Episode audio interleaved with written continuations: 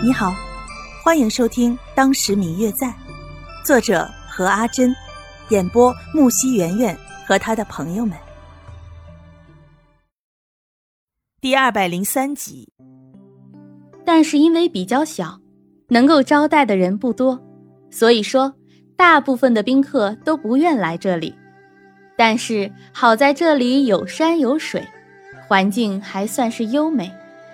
在这初入冬的寒冷的夜晚，烧起炭火坐在里面也甚是温暖。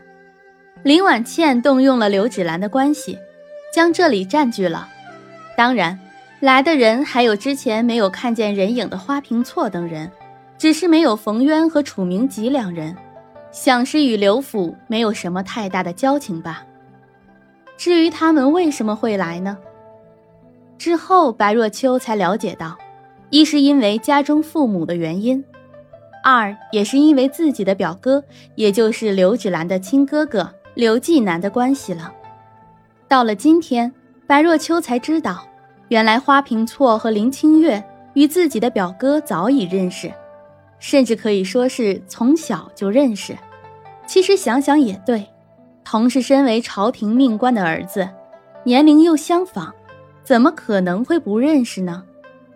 只是之前自己的表哥隐藏的也太好了，完全没有发现，一直以为是因为自己的关系，所以大家才会认识刘芷兰，没想到早就在自己之前，自己那位整天不知道忙什么的表哥，便早已和他们是朋友了。林婉倩一看到大家，就迫不及待地说起了自己刚才所看见的，哥哥。你知道吗？我刚才看见若秋姐姐，嗯嗯。林婉倩还没有说完，白若秋便堵住她，不让她说下去。婉晴妹妹呀，这个糕点挺好吃的，你快点吃点吧啊！四处看了看，没有看见花如姐姐，不自觉心里就舒了一口气。可是没看见花如，却看见了谢轩，不知道怎么的。虽然说他心里对于谢轩还是有些别扭的，可是却也不愿意他误会自己与刘静安有些什么，因此极力的想要堵住林婉倩的嘴。对于这一幕，大家很快就当做是两个女儿家之间的打闹，并没有过多的注意。只是谢轩在一旁看着与林婉倩闹作一处的白若秋，和紧随其后的刘静安，一脸沉思。不知道在想什么，静安，你去哪儿了？你刚才不是说要早点过来的吗？看见最后才来的刘静安，穆子轩问起来。不说还好，一听见穆子轩问起刘静安来，林婉倩就激动的有话要说。白若秋按住林婉倩，又给她塞了两块糕点，够不够？不够我再给你几块。嗯，没什么。刚才在前面看见了叔祖母，于是便留下说了一会儿话。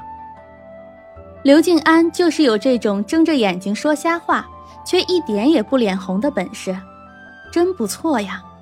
白若秋呆呆地看着他，不禁赞叹的点了点头。突然转念一想，他说的也的确就是事实啊。过了好一会儿，花如才过来，一看见花如，白若秋就紧张了起来。虽然说自己与表哥并没有什么，可是他不愿让花如误会。他知道自己喜欢的人与别的女子在一起是什么样的感觉，这样的他总觉得有些过分。但是幸好，林婉倩在看见花如的时候，还算是知道什么样的话该说，什么样的话不该说，乖乖的吃着自己的糕点。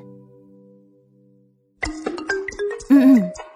我最亲爱的小耳朵，本集已播讲完毕，感谢您的收听。如果你喜欢这本书，欢迎您多多的点赞、评论、订阅和转发哟。当然，也可以在评论区留言，我会在评论区与大家交流互动的。喜欢这本书就给他点个赞吧，你的点赞和评论是我们创作最大的动力。感谢您的收听。